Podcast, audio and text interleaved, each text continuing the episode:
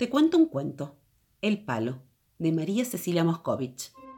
Iba caminando con mi perro Beto, rumbo al bicicletero, cuando me encontré un palo. Era un palo largo, un poco arqueado, sin ninguna ramita ni corteza tampoco. Parecía que algún otro chico lo había estado trabajando, sacándole todo con un cuchillo hasta dejarlo lisito. Lo agarré y me lo llevé.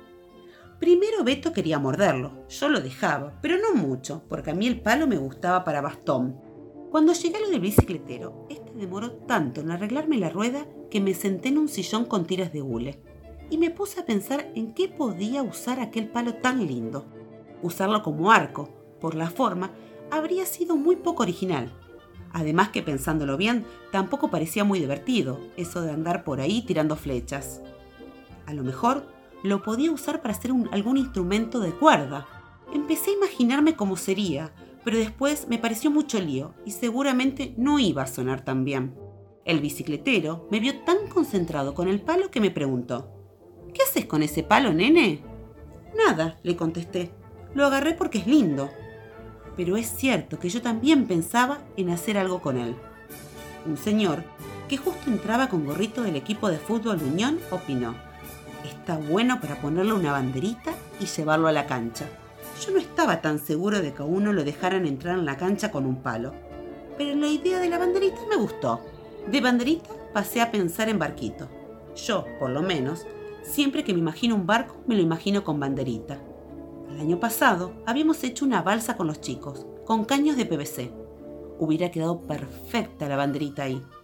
Lástima que a la balsa se la había llevado Paulo, que se fue a vivir Entre Ríos una señora grandota que venía con todos los bolsos de los mandados, comentó, yo con ese palo haría una buena leña para un asado con chinchulines. A mí también me gustan los chinchulines, pero se podía hacer cualquier otra leña. No había necesidad de arruinar un palo tan lisito. Guardalo para destapar los desagües que se llenan de hojas cuando llueve, dijo la misma señora.